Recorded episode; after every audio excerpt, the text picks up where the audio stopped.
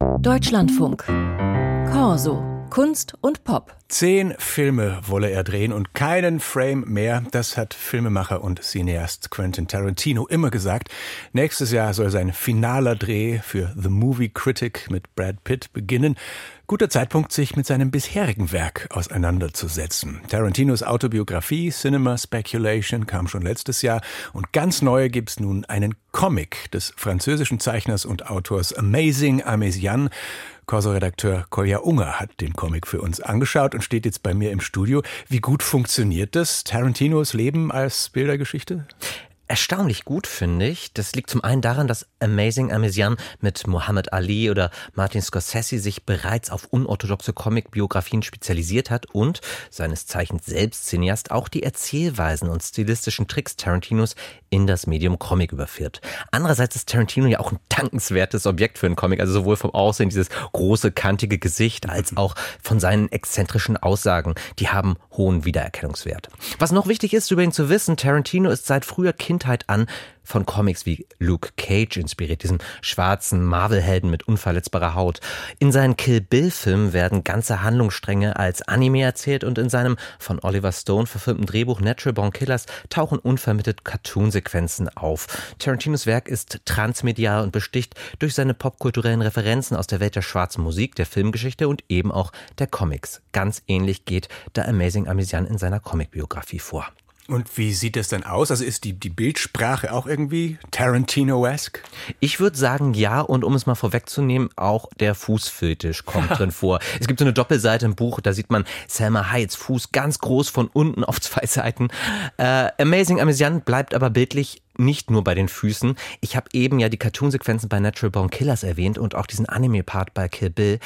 Ähnlich abrupte Stilwechsel vollführt auch der Comic. So sind die Rückblenden in Tarantinos Kindheit etwa in Peanuts-Optik. Für die Entstehungsgeschichte zu Kill Bill gibt es auch Exkurse in die Bildwetten der Blaxploitation, der Italo-Western und der japanischen Samurai-Filme.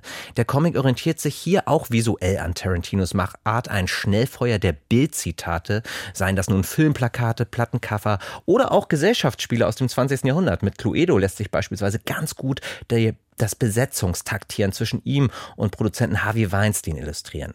Elemente wie ein Flussdiagramm darüber, wie man in Hollywood Erfolg hat, also sehe ich gut aus, kann ich den und den, ja oder nein, dann zur nächsten Frage, ragen sogar ins Interaktive rein. Anders als bei Tarantino-Filmen lässt sich beim Comic-Schmökern an einen bestimmten Film oder einer bestimmten Schaffensphase länger verweilen, ohne dass man sich den Film wieder und wieder anschauen oder zurückspulen müsste. Und erfährt man dann im Comic auch was über diese verschiedenen Schaffensphasen? Schaffensphasen, die du ansprichst? Ja, eigentlich war der Begriff Schaffensphase total falsch gewählt. Tarantino verkauft sein Werk eher als ein sich stetig weiter entfaltender Masterplan. Unter allen liegt immer sein erstes Drehbuch True Romance, das er als den Erstgeborenen bezeichnet, den er für seinen Eintritt nach Hollywood opfern musste. Figuren und Motive finden sich in Anleihen in späteren Filmen wieder. Und eine zweite Folie ist dieses eine Grundprinzip, das für alle Tarantino-Filme gilt. Er nimmt etwas, das populär ist, wie Groschenromane, Pulp Fiction halt, und macht mit viel Cineastenwissen dann etwas künstlerisch Hochwertiges daraus, wie den Film Pulp Fiction halt, mit dem er sowohl einen Oscar als auch die Goldene Palme in Cannes abgeräumt hat. Was man aber sagen muss, Amazing Amesian hat sich selbst nie mit Tarantino getroffen. Das gesamte Material des Comics speist sich also aus Sekundärquellen. Wir haben eingangs die vor wenigen Monaten erschienene Autobiografie angesprochen. Tarantino hat darüber hinaus sehr viele Interviews gegeben, Podcasts gemacht und ist mit markigen Sprüchen in Talkshows aufgefallen. Der Comic bietet hier also vielmehr den Mehrwert, das alles übersichtlich und anschaulich zu machen, was man eh bereits über über Tarantino wissen könnte. Aber wenn man nicht so ein krasser Fan ist wie der Autor, es vermutlich nicht weiß. Und von wegen krasser Fan, also nachdem wir die Autobiografie von Tarantino selber jetzt schon kennen, mhm. hat denn ähm, der Amazing Amesian eine kritische Distanz zu seinem Helden? Mhm. Nein, nicht wirklich. Und das ist auch mein Hauptkritikpunkt an diesem Comic. So spielerisch er auch auf einer visuellen und narrativen Ebene mit Tarantino umgeht, versteckt er sich hinter dem großen Idol. Tarantino spricht im Comic stets selbst oder es werden Erzählungen von Tarantino über sich und andere mhm. schillernde Hollywood-Gestalten zum Besten gegeben.